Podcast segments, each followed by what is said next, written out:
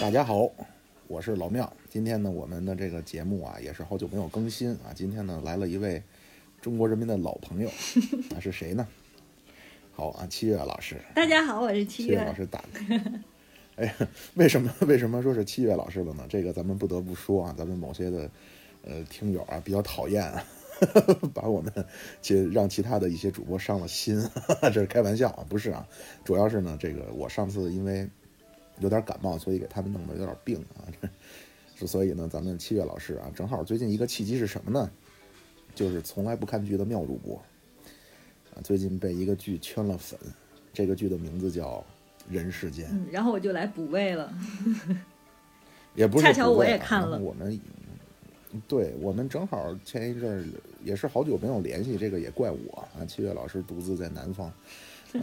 然后偶尔一问后呢，发现一说到这个剧，哎，我们两个人呢，对这个剧的评价呢，出现了一个非常剧烈的两极分化。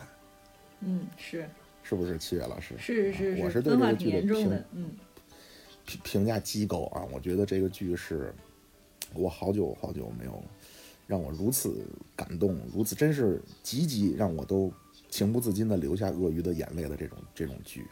我我是这么想的，但是让七月老师啊，我是这么想的啊，那个，嗯，也不能说说，我觉得你在特别满意中也有些许的遗憾啊，或者觉得哪里，我呢在不满意中多少也会有一些认可和赞和和赞扬的部分，是吧？但是我觉得咱们为了也不是要为了节目的效果，为了形成一种嗯观点上的对抗吧，就是你来扮演那个唱。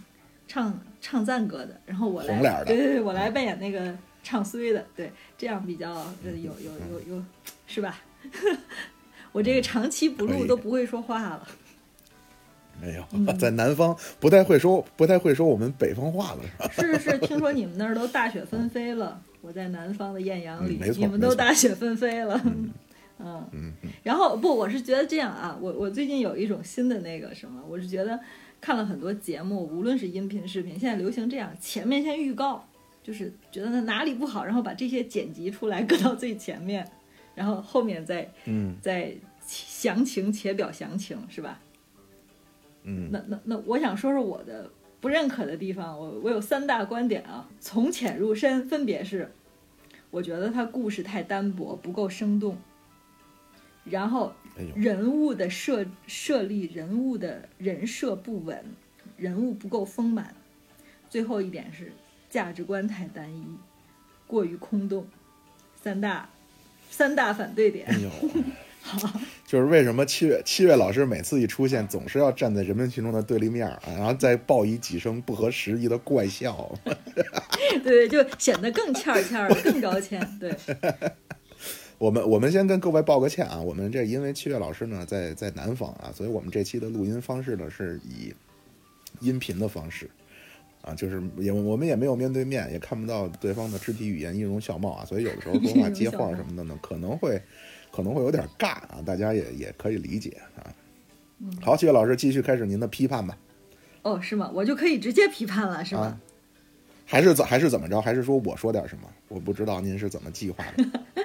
那个可以啊，都可以啊，因为我我是说，你要不要先放放赞歌？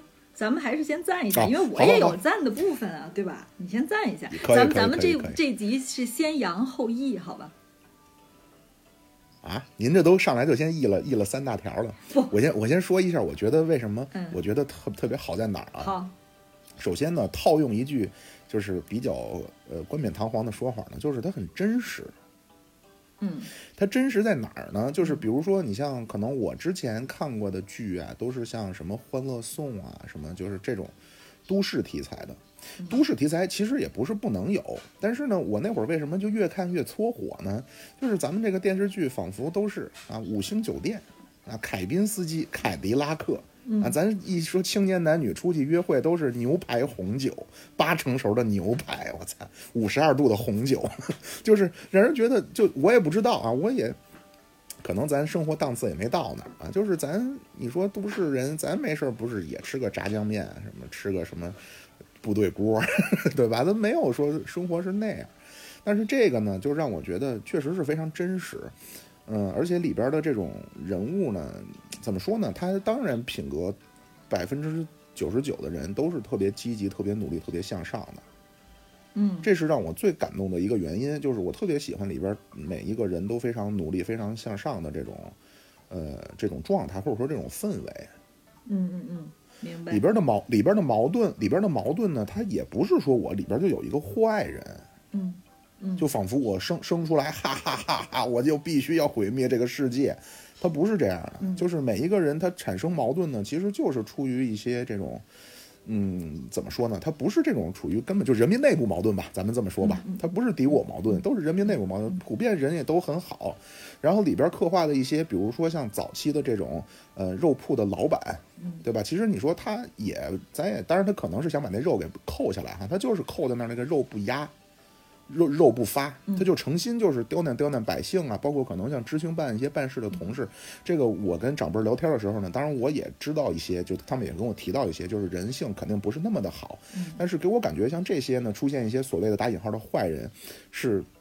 就是生活中咱们确实是可见的，就是咱们生活中我我认可能是因为我这人也比较单纯或者比较的浪漫主义哈，我是觉得其实本质上没有那么多大奸大恶，嗯大家都是好人，产生一些矛盾或者说产生一些嗯、呃对看法的分歧呢，它不是那么的从就是从人性上的区别，它可能是一些这种世界观啊或者说个人立场的一些问题。嗯啊，包括里边的一些这种，呃，他刻画，当然我也看到过这种大家的评价，说这个剧是不是过于的正面了，嗯包括像这个工人的父母的觉悟有有没有这么高啊？这个话好像很反动啊，就工人阶级的这个觉悟应该是最高的，就是。我是觉得呢，这个其实就是一个咱们建国以来的，就是前十呃十七年的文学，就是从四九年到六六年，大概是从五三年开始呢，就是处于一个叫表现主义和现实主义之争。嗯嗯嗯也咱也没有必要说咱们苛责或者说要求这个电视剧啊，这个太太高尚了，或者说这个现实生活中哪儿有啊，嗯对吧？就仿佛说把这个一个艺术作品的好坏呢，就完全的呃标准就是像不像，或者说它是不是百分之百的照搬生活。嗯就是你像那表现主义那一派呢，他就认为说，啊，当然现实中咱们的邻居小明或者居委会的王大妈啊，当然没有这样的人，但是呢，咱们在艺术作品中需要塑造出这样的人，让大家知道这是咱们的奋斗方向。同时呢，这种人的这种伟大的品性，这种日这种他们的行为呢，是可以给群众带来一些呃希望，或者说带来一些榜样作用的。我看这个剧呢，我看到这些啊、家长，不管是工人家长还是这种干部家长啊，包括作为就是雷佳音他们这第二代对他们的子女的这些呃教育，包括子女和家长的这些互动，以及哥们儿之间的这种友情，对吧？随着社会的嗯、这种这种社会地位的变化，那么哥们儿之间的这种相处的，就是很微妙的这种情感的变化，我是觉得非常的真实，而同时他们每一个人表现出来这种高大与伟岸呢，又让我的内心非常的温暖，非常的感动。这是我觉得他非常好的一个原因啊。怎么了，七月老师？我我我理解，我理解啊，就是什么呢？嗯我理解，其实你最根本的原因给我的感觉啊，就是嗯这种题材的稀缺，让你觉得特可贵。因为现在的充斥着这个所有的视听媒体的这个剧，大部分都是，我觉得一大类就是玄幻架空历史的玄幻剧，古装玄幻，要不就是，嗯，嗯你刚才说的现代都市高大上，就哪怕他拍的就是普通的城市都市民众，但是好像也略显高高端的感觉。然后还有嗯一类是什么呢？反正就是这些东西吧，就让你觉得这样的体体接地气儿的反映人民群众，这样说讲述老百姓自己的故事，这种老老渴望式的东西太少了，老渴望剧式的东西太少了，所以你你尤其的珍视它。但是我想说，渴望吧，那会儿咱们都还太小，反正我也我我我我我不太知道他讲的是什么。但是我我给你提一个剧，那个剧就是我前两年北京台，你可能不看，就北京的电视台的一个台重播了，就是它天天重播，我它一重播我就我就我就看，就是贫嘴张大民的幸福生活，啊，在我心里嗯民梁冠华老师对民众最接地气儿的应该是这个片儿。一会儿一会儿我会说区别啊，当然，这个片儿嗯，跟现在这个人世间没法比，因为贫嘴张大民他只展现了，其实它是展现了市民生活以及人性的好、真善美。它并不是为了展现历史画卷，而这个片儿虽然也是用嗯基层人的生活，但是它想展示的是时代变革、历史画卷，所以大家的意义还是不太一样的。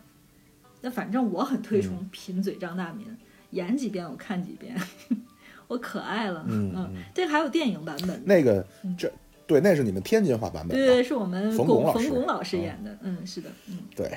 嗯然后咱们先好，七月老师您继续说呀。好，咱嗯们咱们先介绍一下这个，就这个后面有用哈，就先不分析，就这个大家也应该都知道，普及一下，就是这个作者是梁晓声老师哈，这个老老老爷子也是老艺术家了，也得茅盾文学奖了。然后下面，因为今天是这样啊，可能老庙一会儿能给大家说一下，老庙好像连连原著都看了，爱的爱的已经 把这影视剧已经爱到要看原著去了，不是嗯没有没有，这我我还没时间看，那原著特别厚，三大本儿。哦。我只是在网上去查了查。哦，一些分歧是吧？啊就是说就是说原著和影视剧的分，呃就是不不同的地方哈。嗯，所以所，以但是我呢不是，嗯，嗯你说吧。你说这个没有，我说我不是特别喜欢，咱待会儿可以再说。我不是特别喜欢原著，包括我看了一些那个编剧的采访，他说他做的一个很重要的工作叫调色。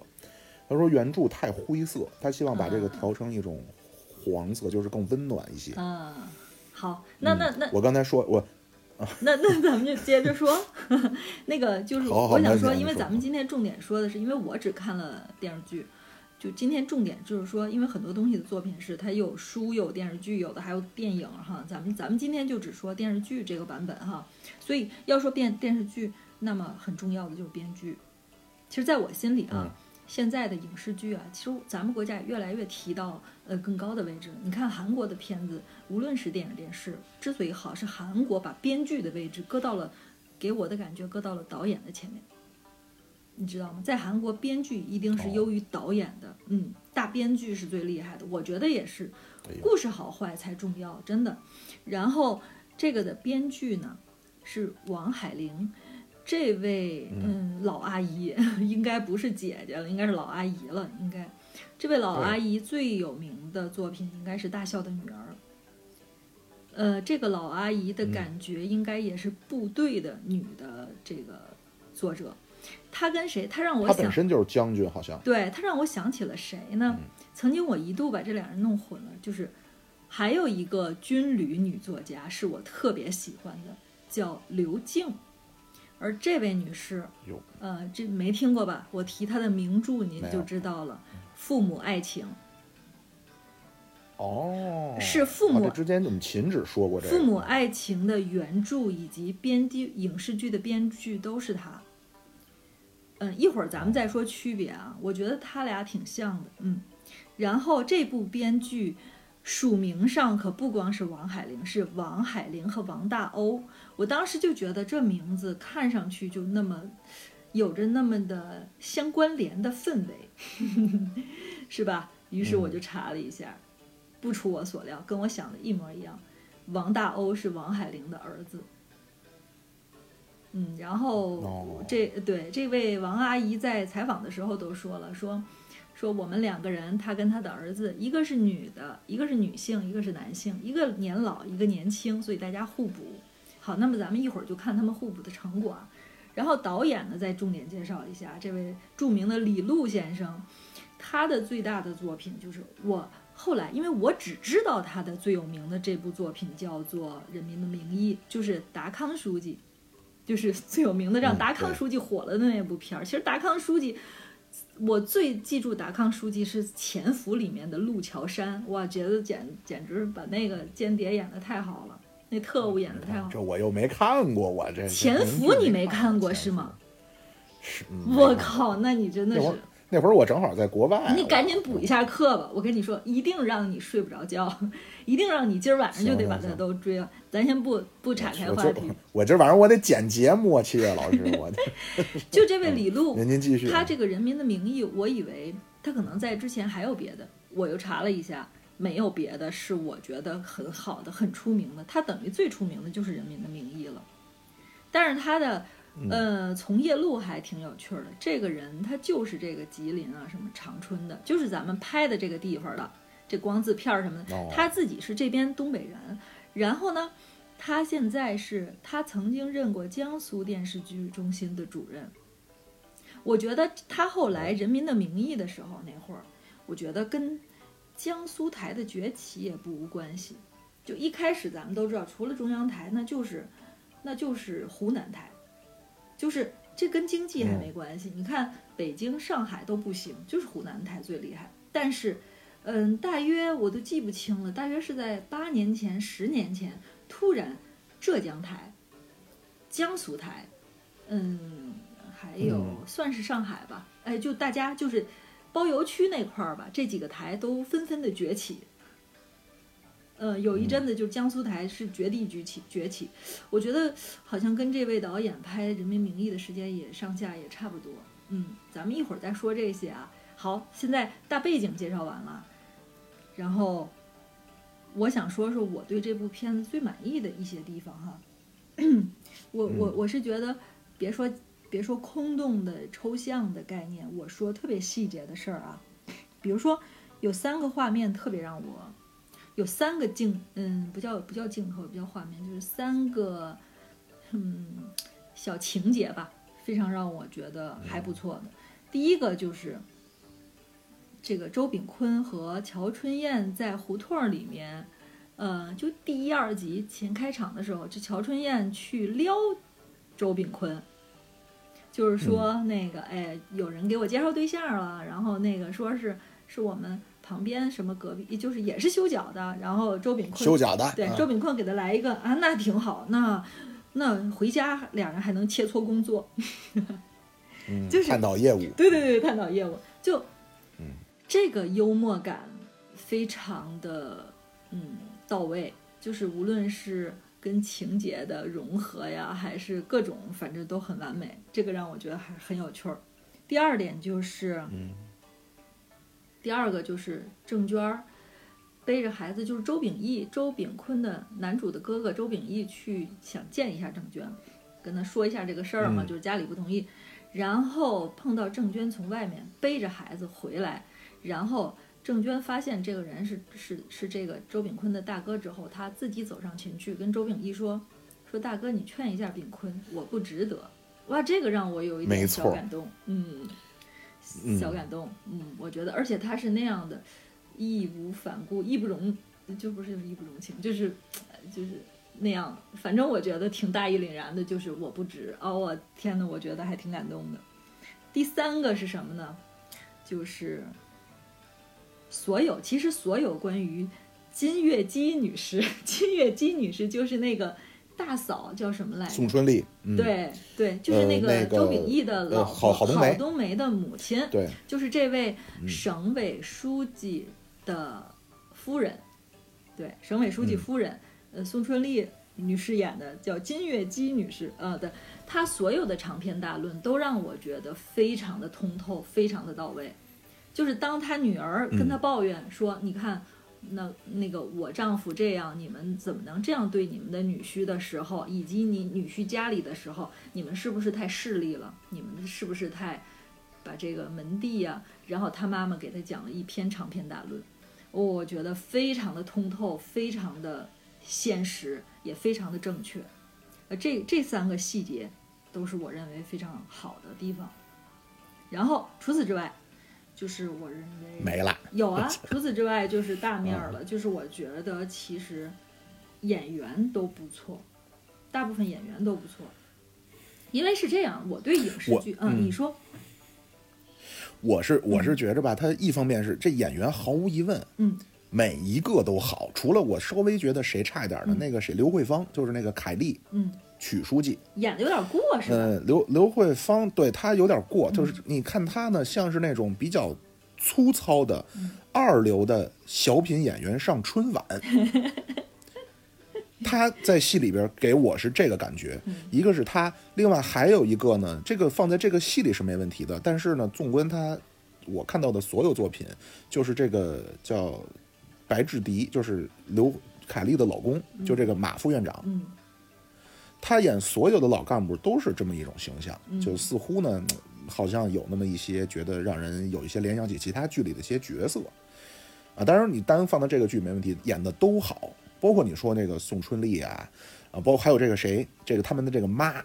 以及这个白宝山，嗯就他们这个爸，嗯。我操，他妈就演的太好了，就是就是你看他爸去见宋佳，嗯。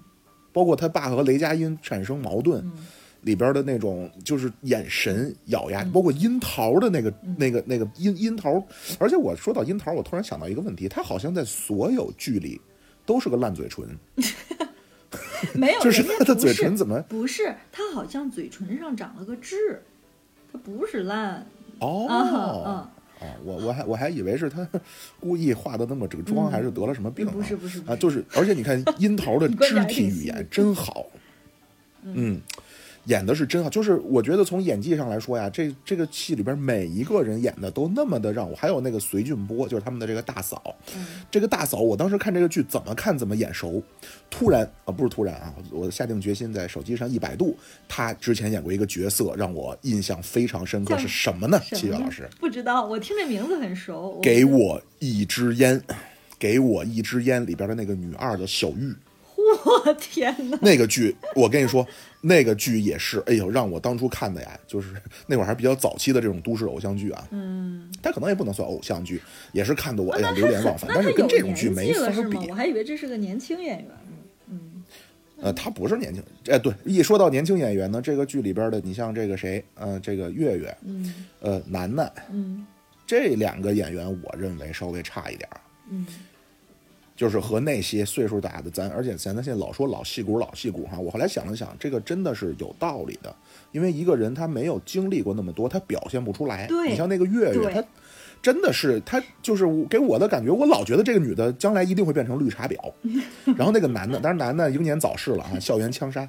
男的是就是我老觉得他会不会发展成一个大猪蹄子，就是现实生活中这种俊男靓女啊，我这人可能是我心里扭曲，我总是觉得这种外外表光鲜亮亮亮亮丽的人呢，他内心可能会比较的阴暗，或者说品质上会出现缺陷啊。这当然是我不对，就这两个演员，我都是觉得稍微差一些啊。只要是老一辈儿的，就是岁数可能在三十三十五以上的，哎呦，我怎么看怎么觉得演得好。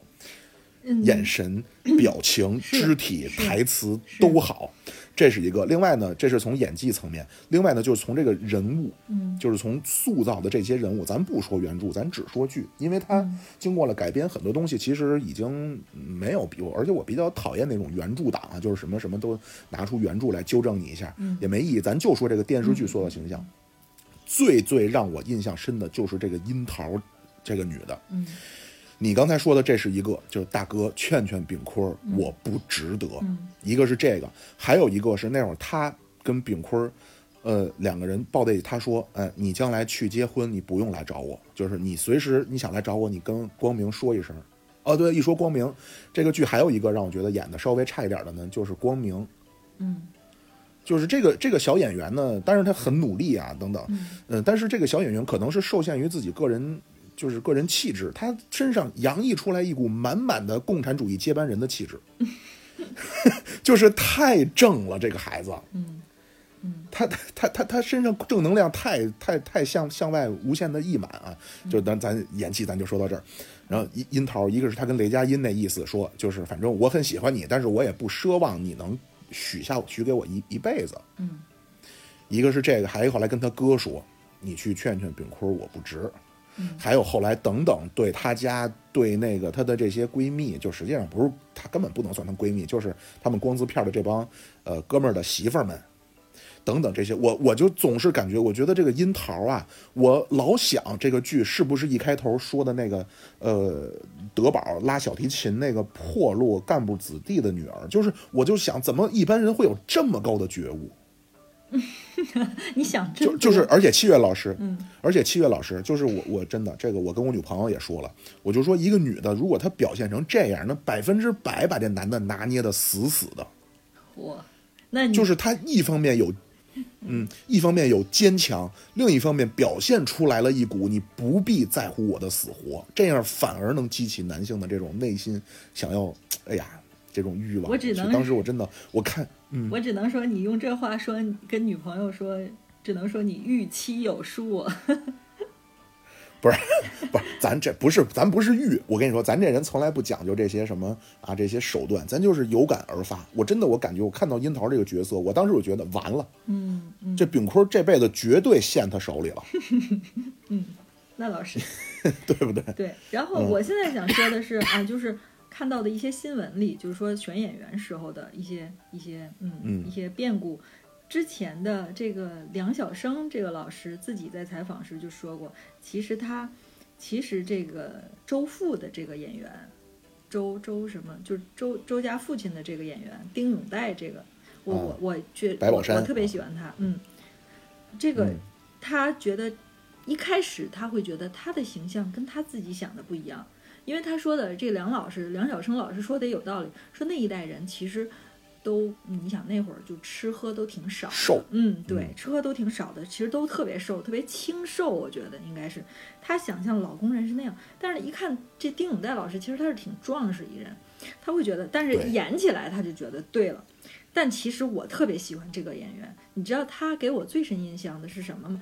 这个演员啊，就是啥都能演。白宝山呀、白宝山是谁呀、我真不知道是什么。就是哦，就是新中国的一个最大的一偷枪案呀。白宝他演白宝山出的名，好像是。是吧？你看，你看，你这个你这个大案的这个大案的这个犯罪的，是他演过是吧？你知道我、嗯我看的最有印象的是什么吗？嗯，是嗯曾经特别火的《琅琊榜》里面，他演一个那里哦，什么梁王？对他演一个王，嚯，这个这个又颠又痴又装傻充愣的这么个劲儿，哎呦，拿捏的就是那种又狡诈又心狠，然后又哦演绎的非常的入木三分。嗯，就我我非常喜欢他。然后另外一个人是是导演说的了，之前那个是梁老师说的，是导演说的。导演说一开始周秉义这个演员，他们心里想的是于和伟。那你想象一下，还真对，你就觉得于和伟要演嗯周秉义，因为周秉义后来其实是在官场上是走仕途的，那其实于和伟是有这个劲儿的。但是怎奈于和伟老师因为最近已经这几年火了，好像档期排到三年后了，所以就对对，就就选了别人，对，才选了现在这位辛柏青，嗯，然后也好，辛柏青我觉得也好。但是我我有一个什么概念？我个人的概念是什么？其实我不太看演技的，我觉得啊，演技这件事儿啊，大部分人你受过正规训练啊，你正规影视院校毕业的，咱都不说北北电、中戏啊，什么上戏这三大，好像在中国来说是正经的。你你别说你受过正规训练，你就是在其他什么谢晋影视学校啊这种，就是你哪怕受过正规影视训练，大专本儿，然后你的形象跟人物相仿，那么其实差不多一端就是六十分儿，就不会太次。我觉得能把这个嚯，所有的大家都觉得哇，这个演技简直是不知道所以的那种像，像杨天宝女士那种，那简直就是，我觉得那她就没这天赋。大概这个人有这个，杨天宝谁呀、我觉得你不知道，哦大家知道，咱就别说了。哦，安朱拉 baby 啊，安朱拉 baby。然后就真的，我觉得在所有演员里，让我觉得哇，这演技还能演成这样，还能烂成这样的，就是演技演到惊呆了我的，就是这位女士。我现在想不起谁还能比这个差的了，真的。然后，然后我觉得我最我更看重的是与本人形象与决策形象的对应，那么就是选角儿的问题。我觉得选角儿非常重要。你看啊，咱们就拿谁比呢？就拿老 TVB 比。你看老 TVB 就那么几个演员，你发现没有？就那么几个演员，对，转来转去，绕来绕去。其实你看现在韩国也是，你要看韩国那种家庭剧，他们就那几个演员啊。但是为什么总是演的那么到位？就那么几个人啊，把天把什么把天龙八部，把金庸所有的片子都演了，哎，总能对上位。为什么？我是觉得他们深受中国传统戏剧文化的影响，就是生旦净末丑的分类。我觉得，呃，以前看过采访，中戏选人其实也是按照这个调子选的。就哎，这个孩子，这孩子以后能演老生的料儿，哎，这个姑娘是花旦的料儿，这个孩子是青衣的料儿，就是你得知道这个人以后往哪上发展。那么以后凡是这种，都让他演。知知道吧？只要形象对了，那其实就成功了。我觉得就是就是及格分儿，嗯。然后在这个方向上呢，我认为谁让我特别满意呢？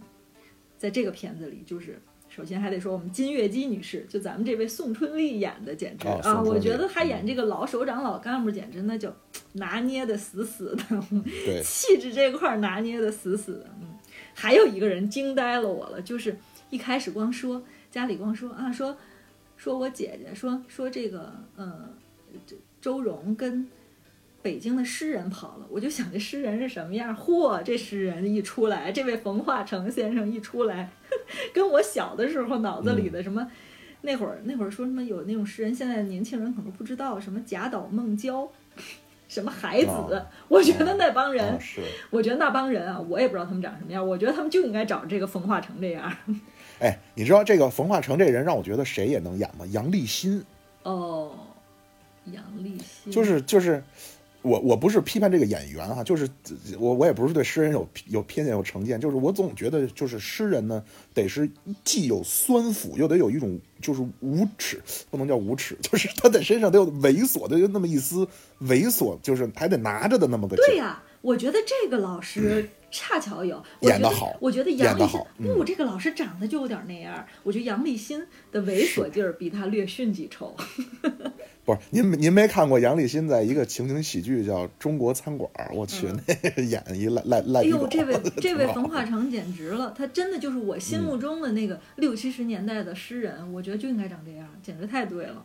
还有是谁啊？嗯还有已经不是我说的，是这梁晓声老师自己说的，就是他好像在写的时候有个六君子，所谓我不知道你你们看那个片子，就是说周炳周炳坤和他的那些工友们几个人，什么对。孙赶超，什么肖国庆，德宝、国庆。啊，对，曹德宝，对对对，嗯。这吕川儿啊，就这几个六君子吕川儿啊，这六君子是让这个梁老师特别震撼的。就是据说他在采访的时候跟这个导演说说说这这是演员吗？他的意思不是说不是说他演的不好，他是想跟导演说，嗯，他怎么这么像那会儿的工人的，就跟你真的把工人演嗯找出来一样。嗯，我也觉得，就这几位演员，他的一个好处是，他没有那么火，但人家又是常年的，估计是其实是在演戏的，所以就磨练出演技来了。对对对，然后你又、又没有这么的呃脸孔化，就你你你知道他在哪里有，所以就感觉跟真的一样，跟纪录片儿一样。嗯，这几个人也特别棒。其实我不满意郑娟儿，就是这樱桃，我不是说她演的不好，还是我那个思路，我觉得是长得不对。我觉得她，哦，对对对，你你知道我明白我认为樱桃象不够对，我觉得她不够漂亮。我觉得如果能让这种人看一眼就能记到一辈子，我觉得他不够不够不够媚。我觉得，是吧？我但是从演技上已经很好了。呃，对我没有说他演技不，我就觉得形象嗯不够对。我现在吧，我脑子里也想了一想，就是大陆的这个年纪段的女演员，或者年轻一点，其实也行。哎呦，我其实我觉得谁行，你知道吗？童傅艺伟，太老了，太老了，不行。嗯，因为因为傅艺伟虽然人家可能不老啊，但是他跟那个谁男主角雷佳音这个年纪配不上，嗯。哦，哦是吧？哦，然后其实我觉得闫妮可以，就是那佟掌柜，闫，我觉得闫妮长得没那么好看。她是不不够好看，但是她有股小浪劲儿。你你你知道吗？闫妮可不小了，呃闫妮不是，我不是小，哎呀，没听清什么小浪劲儿，就是小小的骚浪劲儿，就是佟掌柜哦哦哦啊、哦我觉得那个劲儿是对的，是搁在这里是对的，就是人又是正直的人，但是怎么说就有点小骚浪，就是佟掌柜也是那样的。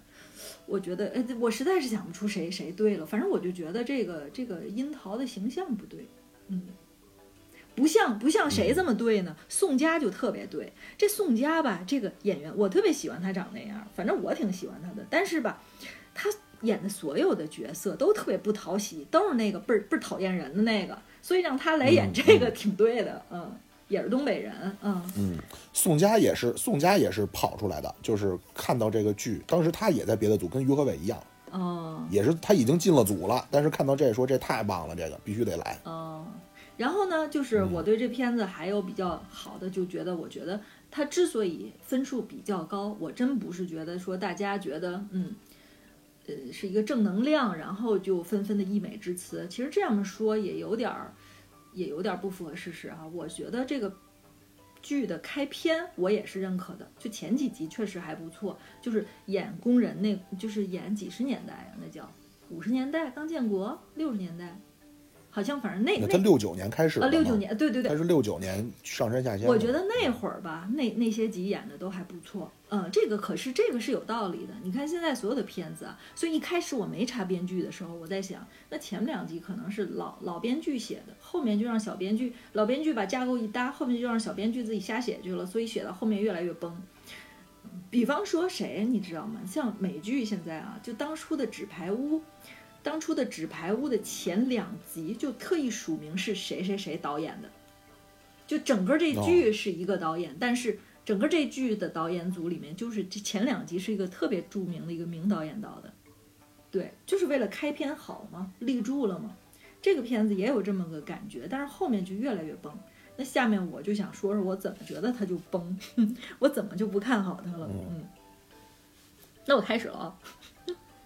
啊，说说说，没事，我听着呢。先说第一个啊，就是我觉得它故事太单薄，不够生动，而且是后期尤甚。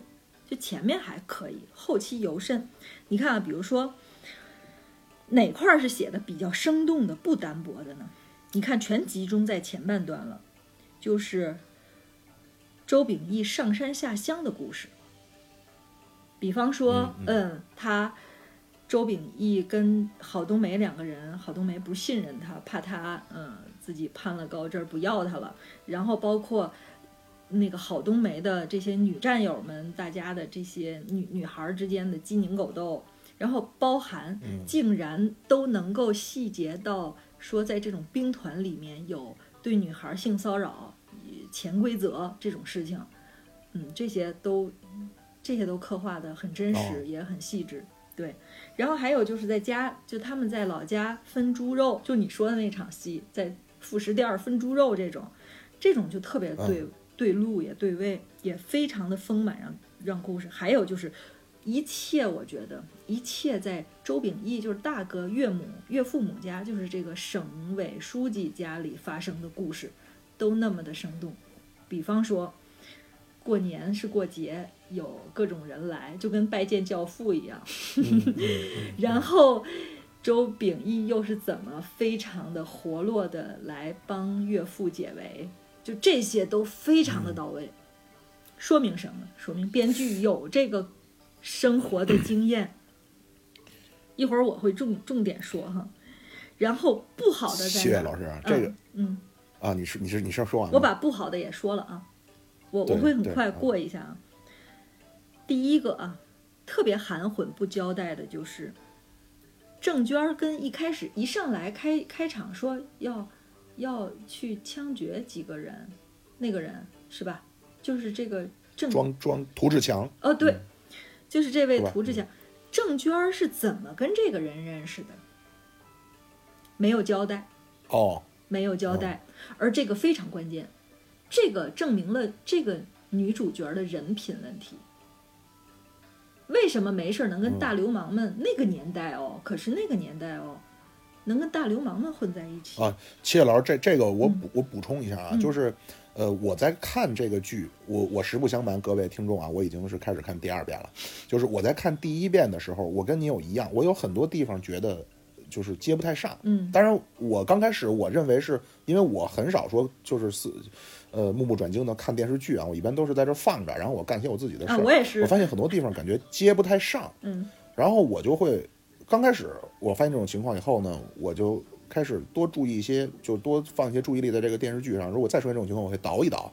后来我发现不是我注意力不集中，嗯而是真的可能是剪掉了大段。嗯是，那么具体到郑娟的这个这个事情呢，是这样，因为涂志强家他爸爸是一个老工人，嗯这个在剧里边是交代了的，但是这剧里边呢没有交代的呢，是他爸爸因为工伤死了，所以就把儿子顶替，那会儿不都是顶替嘛？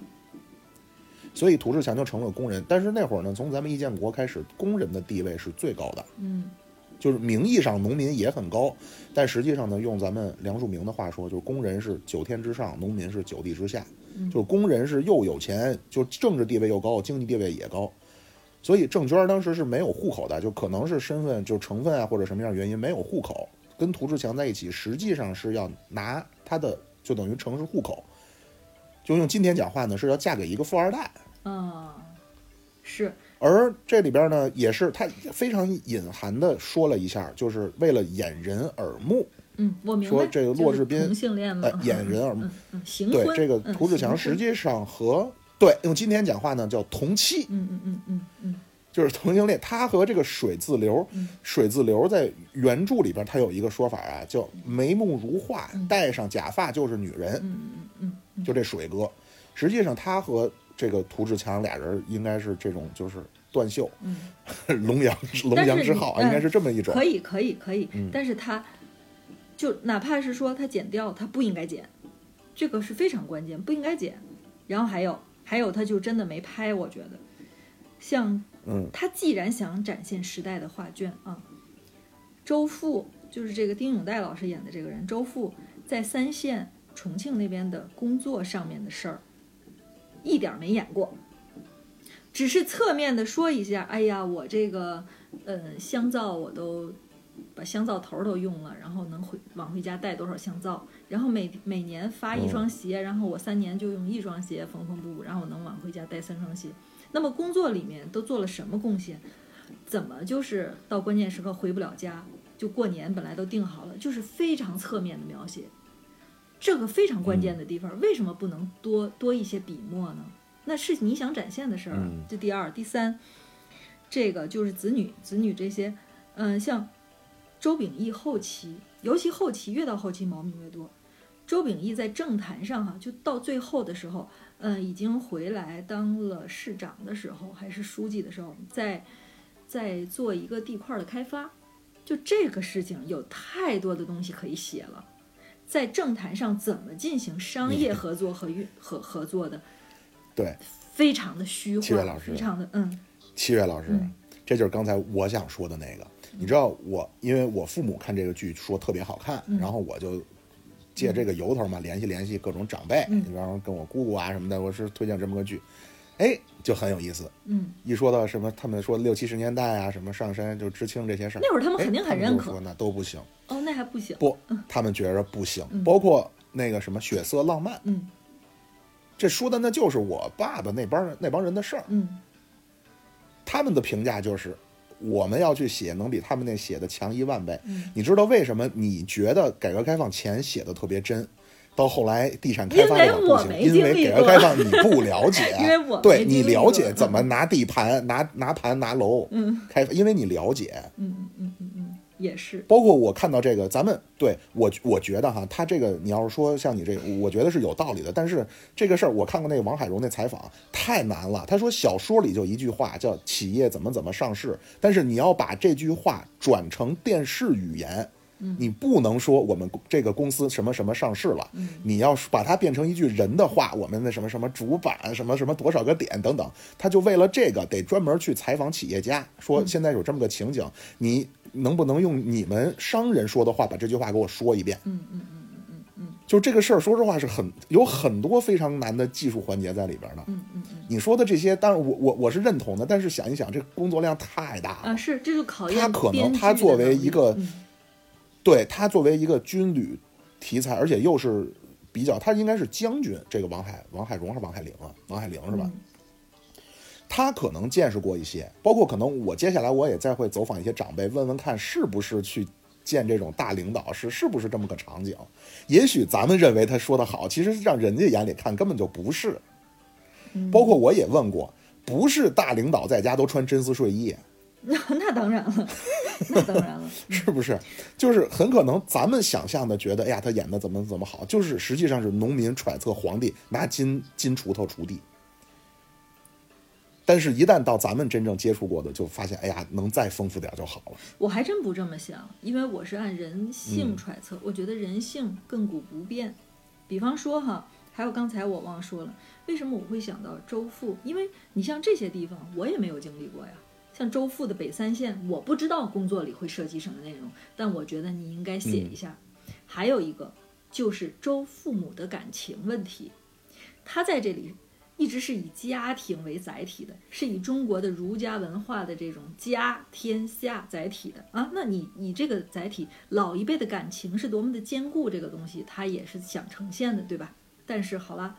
嗯，我最不信这个千百年不变的感情这个事儿了，而且不在身边。你知道为什么吗？影视剧你可以拍，说跨一年，今年跨一打字儿一九九零年啊，下一次打字儿一二零零零年啊，一九九零年这个女的在门口守望着这个男的，二零零零年这女的还在门口守望这男的，二零二零年了，这女的已经八十了，终于把男的守望回来，哇，大家一看真浪漫。他妈的绝不是这么回事儿，因为真正的生活是每一天每一天，这个女的要在这里过的。她除了在门口守望他，她还得干别的呀。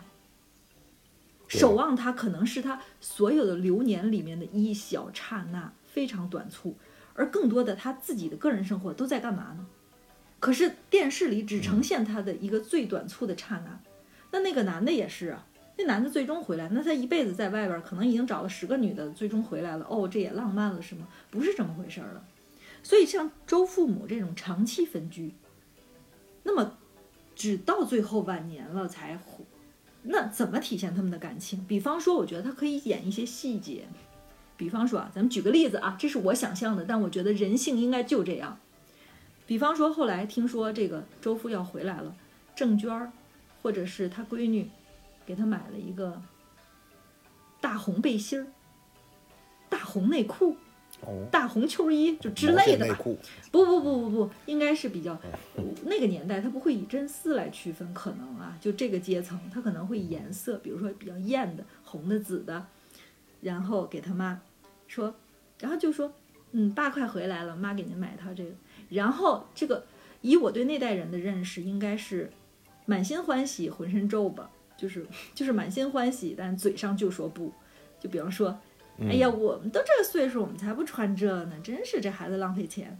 然后你可以在老父亲要回来的那一天，大家去接的时候，让这老母亲还怕人发现，非常怕人发现的把这衣服套起来，然后外上又罩上衣服，外面再罩上外套，又不想让人知道。然后这个马上就能够展现出。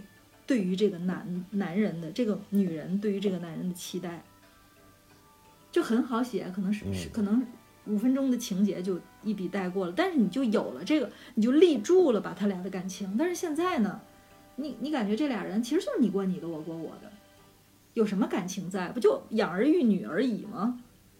有什么真的感情吗？嗯，对吧？这好，我我我就就先这个说到这儿，然后还有还有一个我也没经历过啊。我觉得周炳坤在监狱里的生活，也一笔带过了。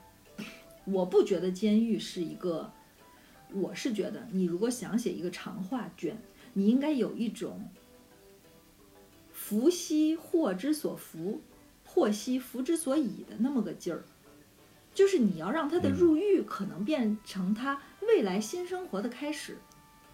你为什么不能让他在监狱里对人生、对自己的？价值有新的反思呢，比方说让他在监狱里学了一门手艺了，让他无论从能力还是思想都有大转变呢，让他否极泰来呢。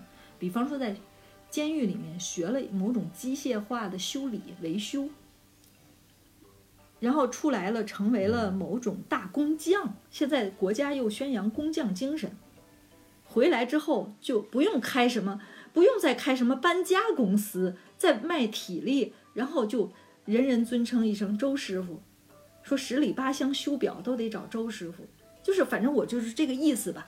然后监狱里就这么一笔带过了，就是我不愿意见亲人，谁谁谁谁来看我我都不见他们，这什么呀？这一点不表现，不表现时代的发展。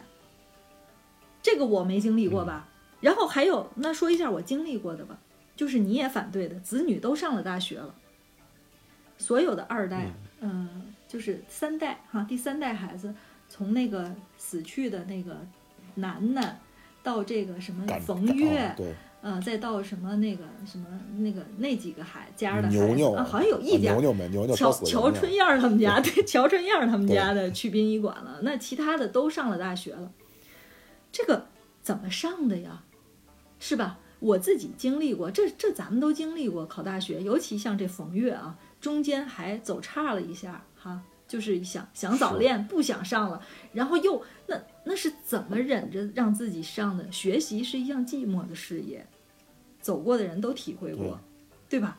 那你是怎么让自己怎嗯就没有描写，没有描写，没有任何描写，没有任何细节的描写，这些。这个吧，我是这个对，没错，我我切老师说两句啊，嗯。就是我觉得这个是让我看到后来，呃，我我也一直在反思啊，是不是说我看不得别人好？嗯。但是后来我想了想，可能还真不是，就是我是觉得这帮人的下一代，就是炳坤啊，他们六君子这下一代的这个所谓的发展，嗯这有点假。嗯，对，你说你靠着拆迁住进了楼房，这还相对真实一些。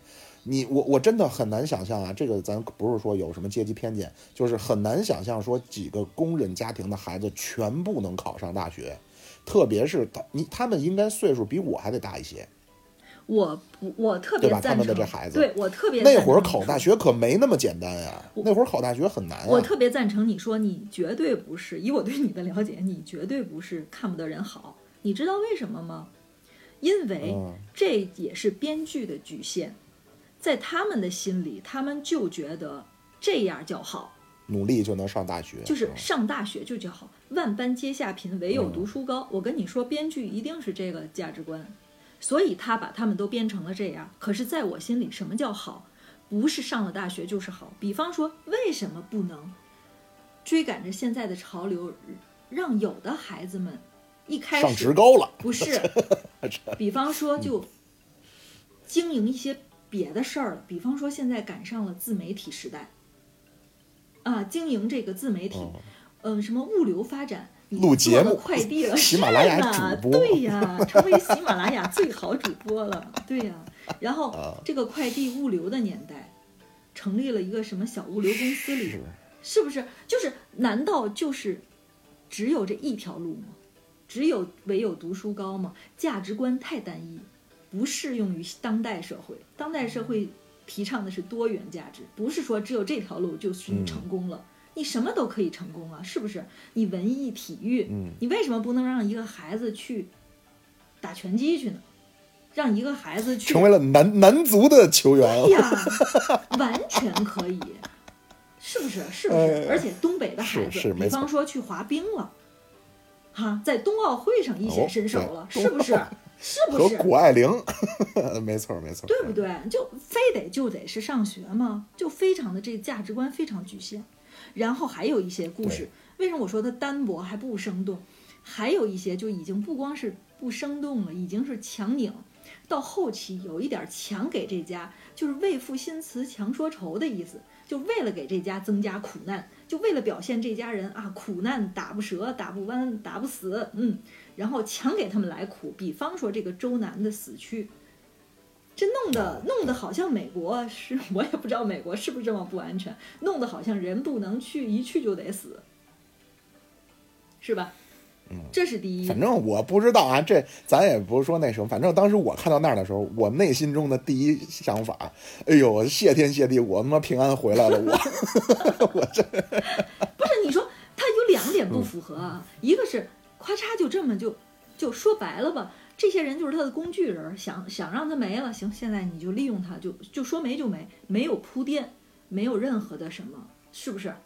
没有任何的铺垫，没有任何的意义。然后这是第一点，第二点，这孩子死的也非常的勉强。我告诉你，在任何多么善良的人，也不至于说我今天为了一个我第一次搭乘的小哥，我就去帮他挡枪，我有必要吗？实在是这个死的非常的牵强，后面就是你知这种情节就给人一种瞎编乱造的感觉了，不负责任的瞎编乱造，嗯。行，对于故事这块儿，我的吐槽 到此结束。嗯，他这个其实你刚才一说工具人啊，这个剧里最大的工具人是谁啊？是这个蔡晓光，嗯。就是他这姐夫，嗯，是的，就是基本上在小来，说招之即去。对，在小说创作中最需就是他基本上都要需要这么一个人物，就这个人呢，基本上是万事通，嗯。然后呢，他是半游离于故事之外的，嗯。你知道吧？就是需要推动情节，或者说发展不下去了，有什么你解决不了了，哎，这人得出来解决了。嗯。这个剧里边这个形象就是这蔡晓光然后呢，那行，进入第二个吐槽点啊，就是我觉得人设，啊，刚这刚刚啊，一个小时过去，刚吐槽了一个点，七月老师，要不咱们，多么大的意见？要不咱们今天这一期先到这儿。啊，不用不用不用，咱咱咱咱再说，咱再说个半个钟头的，咱咱看看。嚯，好吧，那就嗯，第二点是我觉得人设立的不稳，人物不够丰满。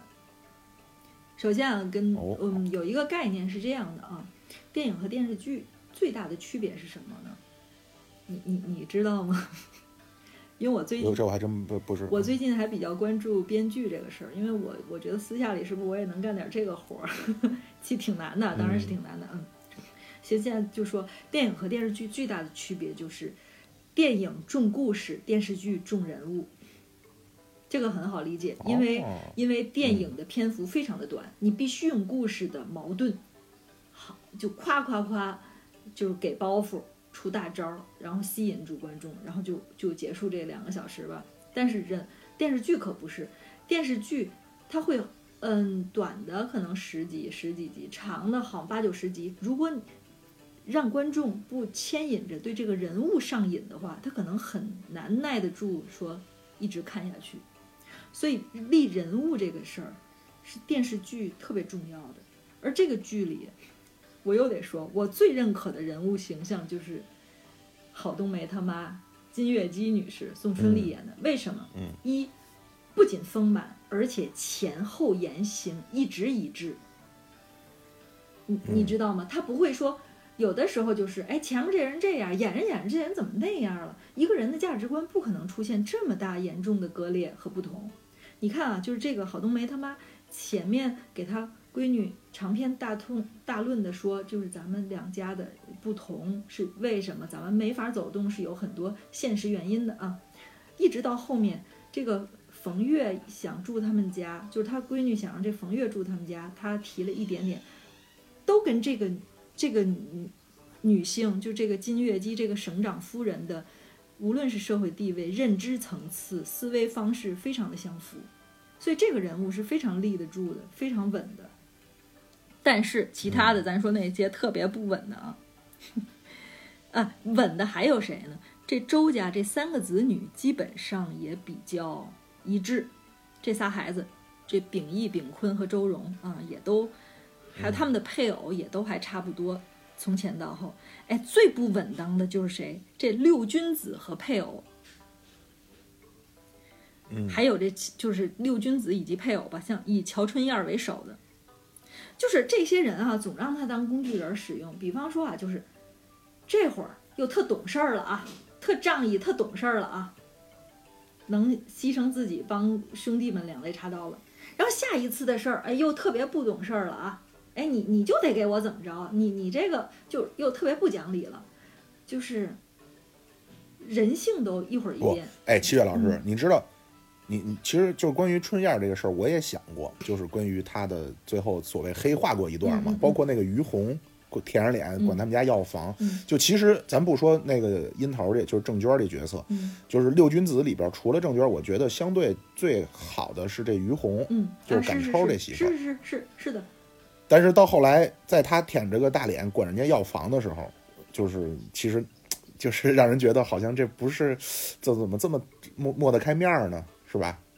嗯，你有这感觉吗？是，所以就让你感觉人物割裂，这人设说白了就是今天就想让这周家这一家人，呃受苦，所以就别人就是该折来了，又该有人哎皱巴了，对，找找茬了。于红这个事，于红这个事儿我没太我没太想明白啊，就是关于春燕儿这个，我我忘了是咱俩之前说过还是在什么场景下，嗯但是这句话肯定是我跟谁聊天的时候说过这个话，嗯就是越是这种他能为了别人两肋插刀的人，他其实潜台词是他希望你能够不惜原则的帮助他。嗯嗯嗯所以当他为了他们家能够怎么怎么样的时候，他其实心中默认的是，将来你哥得为了我去徇私枉法，或者是给我走后门儿。但是你哥不走，你们家就是王八蛋，我就要弄死你们。嗯嗯嗯嗯嗯嗯嗯就是还是我我认为乔春燕的这个所谓黑化这个过程，或者说他对他们家人的不理解，我是能理解的。嗯，你是觉得有逻辑的是吧？嗯，有人性逻辑可循的，但是我觉得他应该表现得更透彻一点，让乔俊春燕嘴里嗯说出这番话来。你明白吗？现在给人的感觉就是嗯一会儿、一会儿好人，一会儿坏人的。嗯，还有这个谁？对于红，嗯，你说，嗯嗯嗯，你说，啊，就于红这个角色要放，我不知道，嗯我估计可能是因为那会儿一套房没多少钱，嗯，是是是，我只能是这么想。是这个。而且那会儿人不，嗯那会儿你真不，这个我特别能理解说。他不是觉得要搁今天，因为房子价值太大了。那会儿他就是觉得我想要个住的地方，就是觉得我想要个嗯住的地方。但是我我会觉得这些人吧，就是反正总是让我有一种编剧拿他们当工具，说那什么了，就人设一点不稳，总会经常变，经常变，你知道吧？就突然以前还那样了，哎，就后期你看像曹德宝，一开始我跟你说那样男人，就最后就一定是扶不起来了，你知道吧？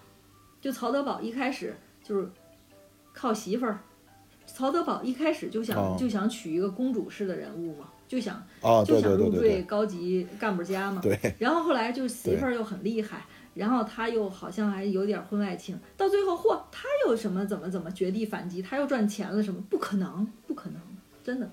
而且哪怕可能，行，你给我中间演一个造就他后来又又又振奋的一个关键点是什么？你给我演一下，这个关键点是不是时代造就？有没有跟时代相关？都没有，都没有演，就完全人物不丰满。还有谁呢？但是你说他没法，也就是说他总总得是有一个。我当时看这个剧，你说到这儿了哈，嗯给我的感觉就是叫人生导师。嗯你像曹德宝他们这种配角，你你他他篇幅有限呀，那你不能说把每一个人的故事都说的那么的立体丰富。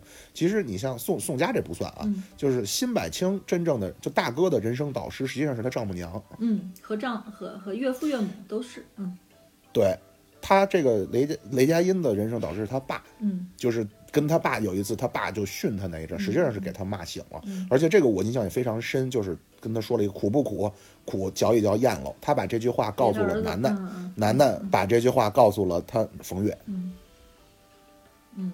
而且冯月最后好像把这话告诉了那个长得特别像萧敬腾的那哥们儿，就是在机场嗯，啊，最后等于哎这这个价值观流传下来了，嗯就是生活实际上是很很艰苦的，但是都要学会承担，学会去解决问题。嗯嗯嗯嗯，我我是觉得，然后包括他们这个他们家就是这革命家庭，告诉这个谁的大哥的，就包括为官从政、为人的等等的这些。嗯啊，然后还有但是你像配角他们的这种转变呢，他我我觉得啊，他嗯嗯、你说这是有道理的，就确实是你像他一下抖起来，咱不知道为什么，但是有可能他确实是你篇幅有限，就这个好多故事，我觉得他都给砍了呢，嗯所以也别那么太就是怎么太较真儿了哈。他不说就不说了吧，嗯还有就是什么呢？他可以不说，但是你不能前后不一致。比方说，还有这骆世斌，一开始哈，好像说要给这个郑娟这么多钱，还是水自流让给的。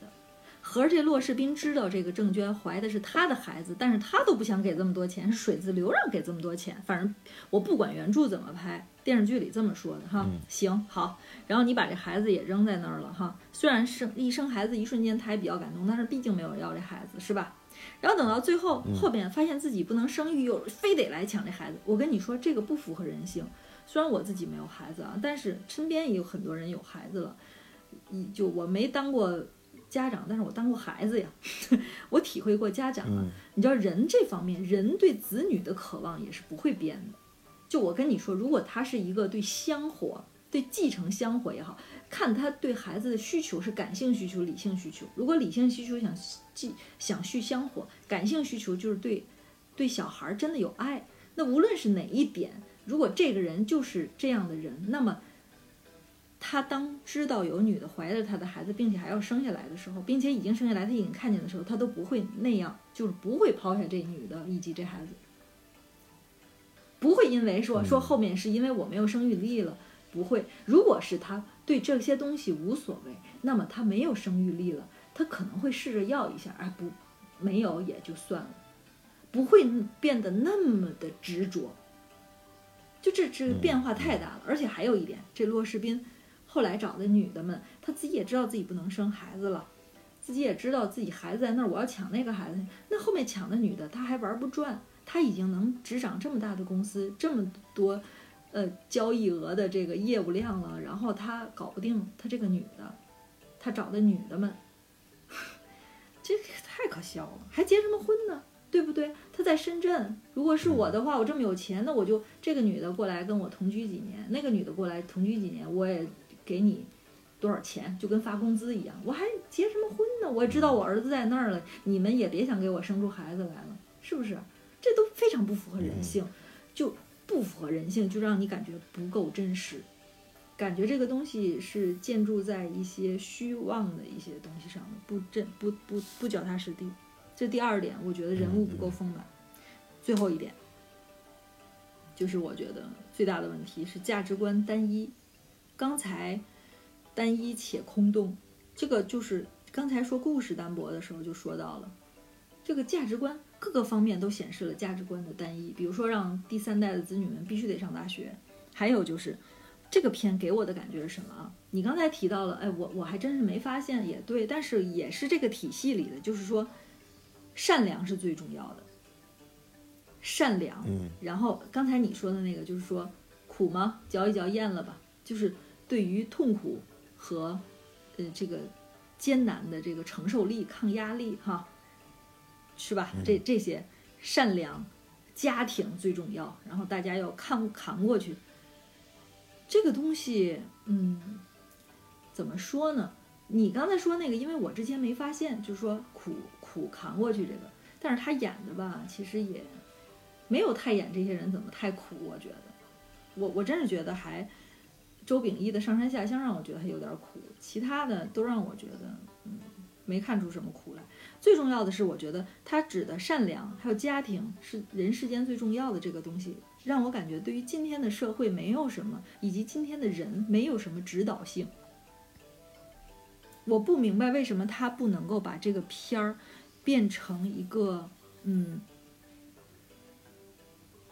再有一个价值观叫做奋斗终会有回报，是善良和家庭最重要，但是奋斗终有回报。我觉得这个东西能让当今的社会的青年躺平的一代，尤其以及现在一些，嗯，你你知道现在咱们国家的社会的矛盾。社会主要矛盾已经改改了吧？早期的时候是叫做，呃，人民群众。早期我们国家的主要矛盾是人民群众日益增长的物质文化需求和落后生产力的矛盾，是吧？这我上学的时候还这么说了。今天已经不是了，今天是人民群众日益增长的对美好生活的向往与发展不充分、不平衡之间的矛盾。什么意思？说白了就是以前是患贫，今天是患不均。民不患贫而患不均。那么如果你把它再提升一步，叫做奋斗终有回报，那就让今天躺平的一代，以及说，嗯，那些觉得哎呀怎么这么命运不公平，都给他们一个心理安慰，不是不公平啊，你也奋斗啊，你也勤奋啊，你勤奋你就能出来。比如说我给你讲几个点啊。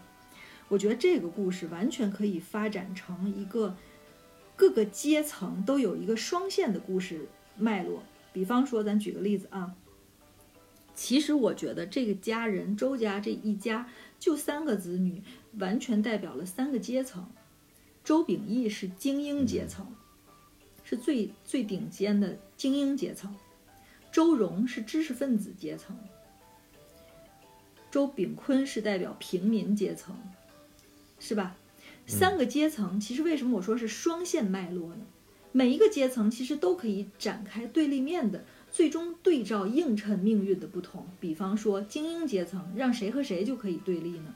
周秉义和他那个，嗯嗯，那个兵团里上山下乡兵团里的那个那个姚立松叫老姚，嗯，后来去自首的那大哥，对对对对对，嗯就他跟他完全可以形成一对儿，对吧？然后嗯知识分子的这个呢，嗯，他们这一对儿，咱咱嗯对，等等一下，我再倒回去啊，就是精英这个阶层，周秉义和姚立松，他们代表了什么人的什么呢？我我感觉个人感觉可以完全可以把他们代表个人对欲望和诱惑的抵御。那么周秉义怎么赢了？姚立松怎么输了？然后知识分子阶层呢，可以表达一种人对情爱的处理。可以说，比方说，这个周荣遇到了两个男人，这个冯化成和蔡晓光。那么前期，比方说，你可以拍成什么样呢？就是周荣和冯化成的婚姻中，嗯，就是这个冯化成没有太经营，因为冯化成是周荣倒追的，我理解啊，所以冯化成没有太经营他们的婚姻，而蔡晓光是一直经营。然后呢，前后的对比是在第一段婚姻中，周荣可能不太会处理婚姻，经营的不好。那么再到跟蔡晓光的时候呢，可能也反观之前的错误，也经营的很好了。所以这又有成功失败哈。然后到最后的就更好，到平民这个阶层就更好对比了。平民这阶层是怎么样？我不明白为什么他后期不浓墨重彩的写那个吕川，还有另一个，就是他们这个六君子里面有两个是上了学了，后来脱离了工人了，记不记得？对，其实他前头伏笔都打好了，他后面没接住，所以一开始让我误认为前面是妈写的，后边是儿子编剧写的，但是好像也不是这么回事，我估计就是这个老阿姨忘了前面自己打好的伏笔了。就是你，你记不记得他们一起在厂里的时候，说来了个谁，然后那个孩子特别有，不叫心机吧，就是特别有上进心的说，我也能参加你补习班吗？说反正我妈补习，你去吧。他完全可以把这个东西写成什么呢？就是大家都是工人，起点一样。那么这两个人每天学，每天放工可能就已经六点了，然后还要去家里补课到十点十一点，然后第二天还要工作。那他一定是比那几个工人有人家说那个张凯丽演的那个那个那个老阿姨有没有提醒他们你们得多学习？他们不学习，他们在玩儿。所以他们未来的人生还是工人，他们未来还要这样承担下岗啊一系列的问题，但是那两个人就脱离了这个阶层了。我觉得这个不是势力，这个就是让当代年轻人看到，看见了吗？你哪怕拼的那个是你的爹，你的爹是奋斗过了才成那样的爹，而你的爹这样是因为你爹没奋斗。那么你今天要不要奋斗，就意味着你的下一代怎么样？他为什么不把片子拍成这样呢？这些都是其实已经有现对成，其实这些已经现成铺垫好了，就不弄。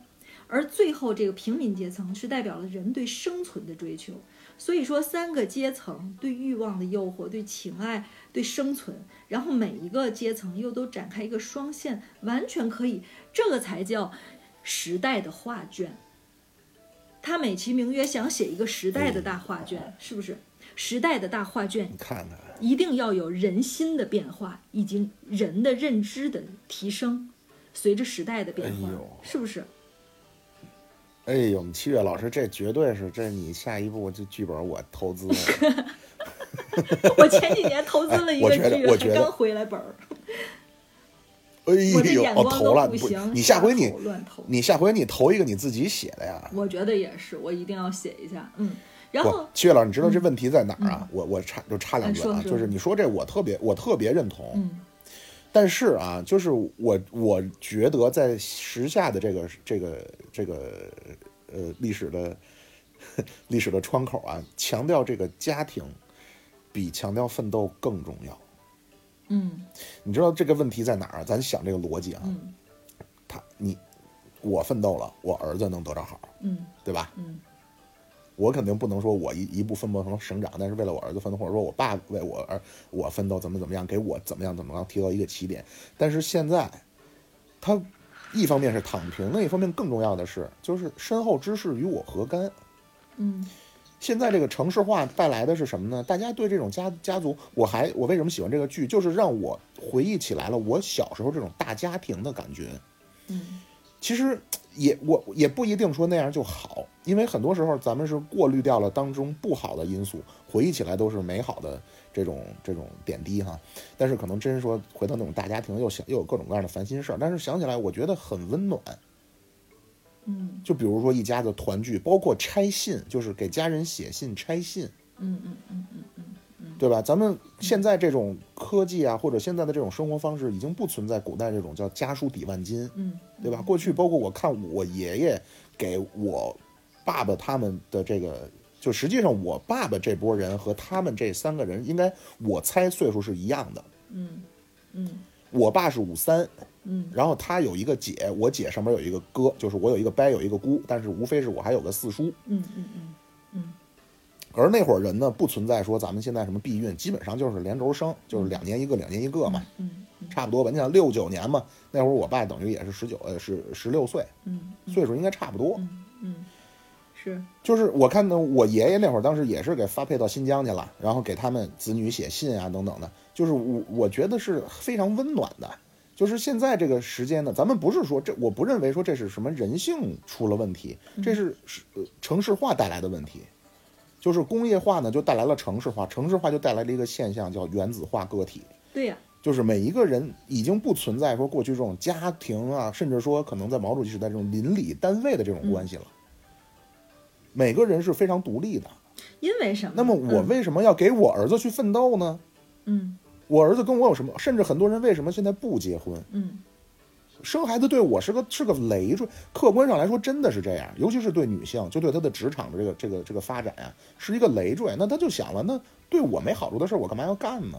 但是像过去，一方面可能真的是人没有这种觉醒的意识哈，或者说他是这种生活的惯性就就就延续下来了。另一方面，如果说咱们能够想明白很多事情，是你做这件事儿，当然你是吃亏，但是你是给你的家族在做了一些什么。嗯所以我觉得在现在去互换这种家庭意识啊，包括这种嗯家族感，我觉得是挺有必要的。是吗？我倒没嗯想到，因为我对家族家庭没有那么大的感觉，因为我认为你刚才说的是对的啊，就是城市化带来的就是人的这个个体化，嗯，单独存在，因为这个东西是必然的，嗯，家庭制，封建的家庭制是跟这个农业经济分不了关。分嗯就是对对它那个农业经济绑定了这个家庭以及家族这个，然后工业化呢，它就是需要人单个儿出来独立个体，它才好完成工业化。所以这可能也是西方国家，他们就是从，呃，工业化开始，这些国家开始独立，开始立足，所以他们可能这个独立化做得更好，所以他们的孩子十八岁没有不会像咱们的家庭绑定那么严。对，所以他们就做的更绝对、更彻底。我倒没有觉得这个不好，而且我也不觉得不生孩子是对当下的这个啊，那这个生育咱们回来再说啊。反正我我不觉得不生孩子是对当下的这个，光是这个制度的或者延续香火的不认可，或者生孩子就为了延续香火。反正从我个人我认为，如果为了延续香火，真的不应该生。我觉得生孩子就是要体验那个养育。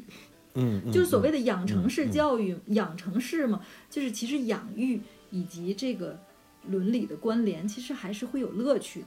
我觉得只有享受这个乐趣的人，嗯对和自我修复吧，只有享受这个乐，想享受这个乐趣的人才应该生育，而不是说为了家庭、为了家族生育。那这个孩子也挺倒霉的，生出来的孩子也是，嗯，对对对，是吧？然后我还哦，对我刚才还想说一点，就是，其实我是觉得啊，在社会上造成人的最终的，应该我们提倡啊，不知道他各占多少比例啊，就是门第或者说出身，然后学识、能力、勤奋度，哈，奋斗或者说这四个呢，可能权重不一样啊。其实我个人认为运气很重要，因为我喜欢算命，喜欢风水，我我认可这个这个命定论啊。但是咱不说这些啊，唯唯心，咱就说这唯物。咱哎，咱这儿这咱咱这儿有什么说什么，咱得给七月老师吹一波广告啊！这七月老师早在两年前给我摆了一卦，说我三十六岁命犯桃花，我靠，这绝对咱这 七月老师人称活曾仕强，好好好，活曾仕强好。好啊。然后对，如果大家想要算卦，可以可以找我们报名啊，进群啊。我们那个进群方式，您加那个主那庙会主播的全拼微信号，庙会主播全拼啊。对，然后找曲老师算一卦，在这儿有偿啊，有偿啊。然后我 在这儿算，老庙把钱都收了，漂亮。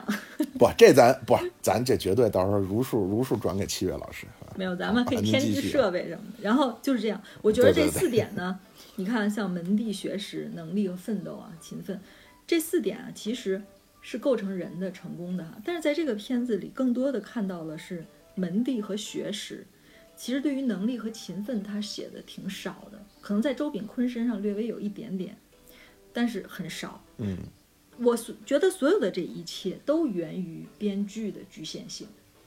你看啊，嗯这个编剧所有的说，我跟你说，编剧我现在描摹他人物画像啊，他一定不是自己就，他应该就出身于一个嗯高级干部家庭，所以他对所有高级干部家庭里发生的一切都非常的信手拈来写的，而且非常的真实，非常的有细节。嗯，而且你一看年龄，你就知道他也是那代人，所以他对那代的事儿写的还是相当不错的。而且他也是一个知识型分子以上的，他的价值观啊，就充分的体现在这里面了。所以我觉得他在这里面，我我特别不喜欢的是什么啊？他对于他很多他不了解的东西，他特别爱用侧面描写。比方说，咱举个例子啊，就是什么周荣跟冯化成的这段儿，这么爱的死去活来，所有的信息都是从别人嘴里说出来的。